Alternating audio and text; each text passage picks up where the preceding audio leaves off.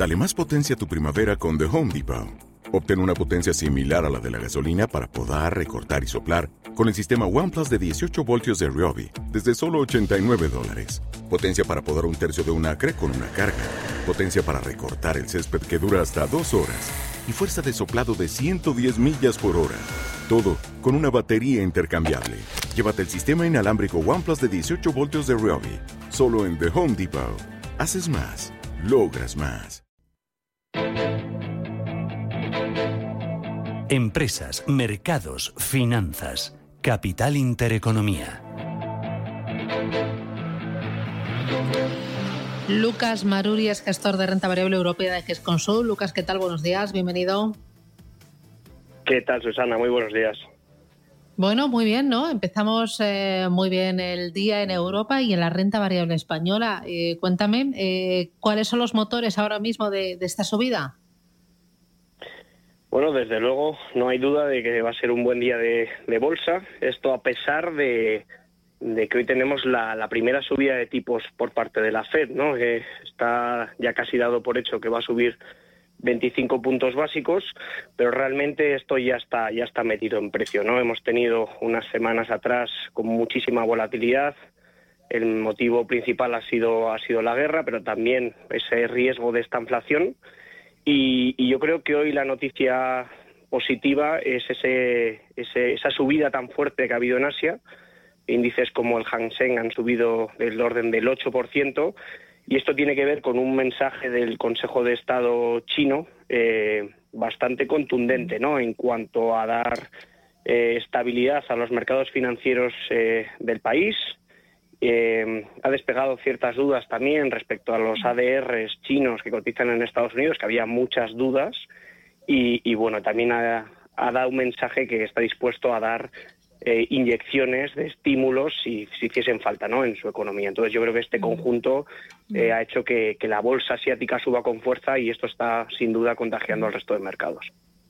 Ahora falta que esta tarde la Reserva Federal de Estados Unidos en esa reunión eh, no decepcione, ¿no? que anuncie la primera subida, no sé si de 6, de 7 o de 5. ¿Cómo lo veis vosotros en GESConsul?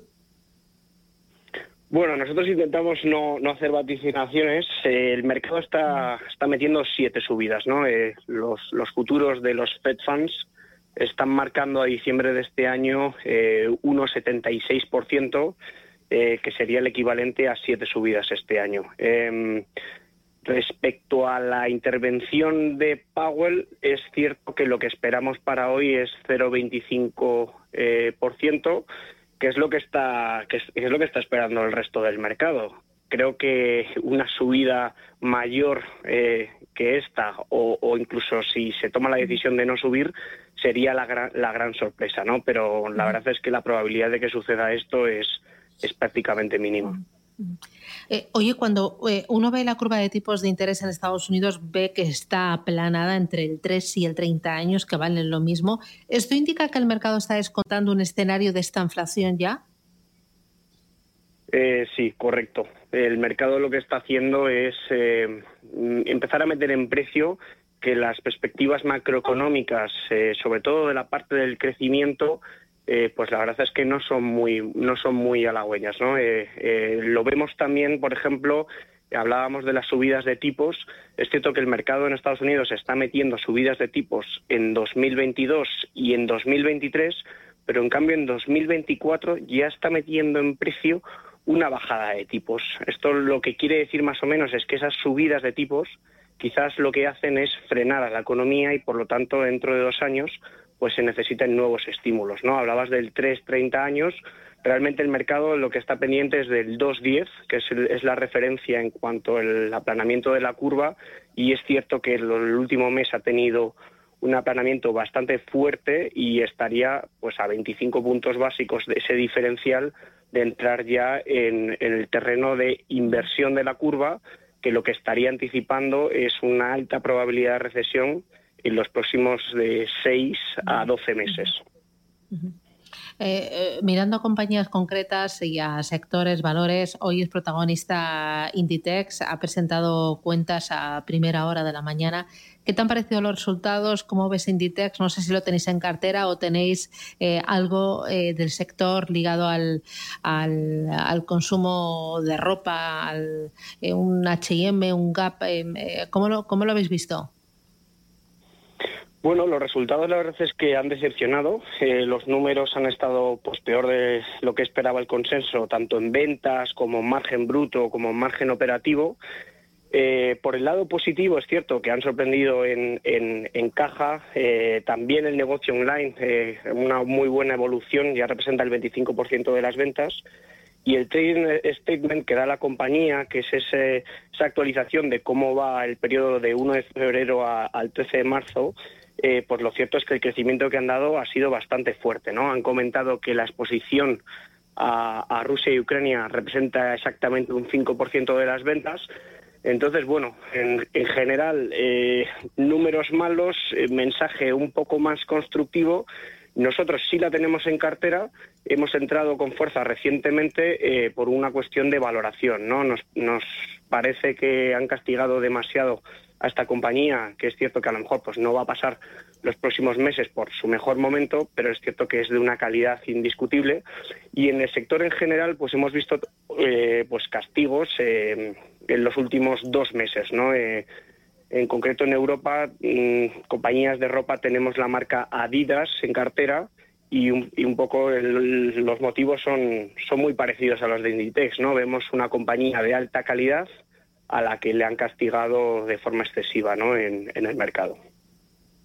Eh, ¿Qué más estás viendo en cuanto a valores, sectores? Bueno, la OPA de Mediaset eh, ha vuelto a cotizar. ¿Qué te parece la reacción del mercado? ¿Cómo es el sector de medios de comunicación? Bueno, yo creo que cualquiera que vea la, reacción a la baja de las acciones se, sorprendería, ¿no? Mm, falta algo por explicar. ¿Por qué se lanza una OPA a una compañía y las acciones están cayendo un 7%.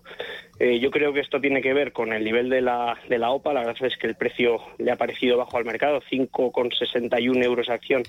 Es una prima pequeña del 15%, pero es que además está por debajo del nivel anterior del 6,5, ¿no? que habían, que habían, al que habían eh, lanzado una oferta por acciones.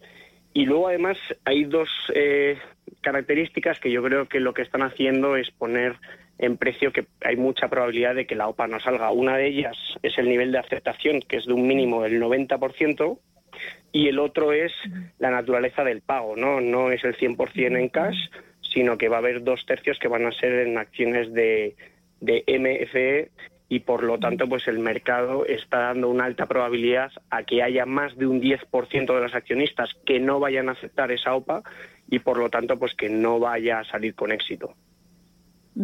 Em, ahora lo que más está funcionando es todo lo que tenga que ver con value más que con, crecimiento eh, y todo lo que tenga que ver con energía, las mineras lo están haciendo muy bien, em, eh, renovables también. Eh, no sé cómo estás viendo el flujo de dinero de unos sectores a otros y no sé si habéis hecho algún cambio en cartera, Lucas.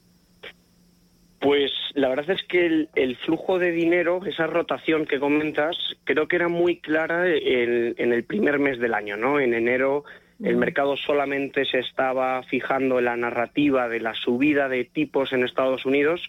La economía, la verdad es que estaba avanzando fuertemente y la inflación pues estaba disparada, ¿no? Entonces yo creo que en ese contexto estaba muy claro que estar posicionado en el sector con etiqueta value eh, especialmente en banca, en sector como autos eh, y sobre todo lo que comentas de, materias primas, pues era, era una estrategia ganadora. Pero es cierto que con la llegada del conflicto aquí eh, de repente pues entra en el escenario de la estanflación. ¿no? Hemos visto que los niveles de inflación en el caso, por ejemplo, del, del, petróleo, se, se, han disparado por sobre cotas que ya se consideran eh, que podrían meter a la economía en recesión y este nuevo escenario es lo que lo que hace que sea un poco más complicado el posicionarse en mercado, ¿no? Porque obviamente una ralentización económica no le vendría bien al sector autos, al sector eh, bancos, o sea, digamos todo lo cíclico ganaría por la parte de inflación en teoría si eres capaz de proteger tus márgenes, pero estarías penalizado por esa expectativa menor de crecimiento de beneficios, ¿no? Entonces, bueno, eh, es cierto que desde, desde que ha comenzado el conflicto, pues nos estamos posicionando en consecuencia, eh, sobre todo en compañías más con etiqueta de calidad, ¿no? Eh, compañías que puedan proteger los márgenes frente a ese riesgo de inflación y que sus beneficios estén más protegidos ante un escenario de ralentización. dame ahí dos, tres ejemplos, rapidito, Lucas. Vale, pues en Europa, por ejemplo, estamos seguimos nosotros presentes en tecnología. Hoy estamos viendo, por ejemplo, muy fuerte el rebote de compañías como Prosus, como ASML.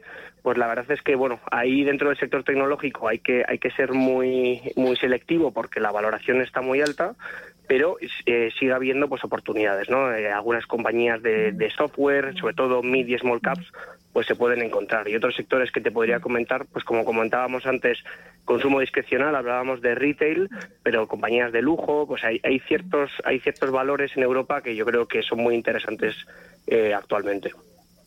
Pues Lucas Maruri, gestor de renta variable europea de GESConsul, eh, gracias por eh, enseñarnos cómo trabajas, tu forma de gestionar y por analizar el mercado. Que tengas buen día y a ver si terminamos bien, como el miércoles pasado, ¿no? que, que el día ha empezado con fuerza, todo verde y que siga verde hasta el final. Muchísimas gracias, cuídate.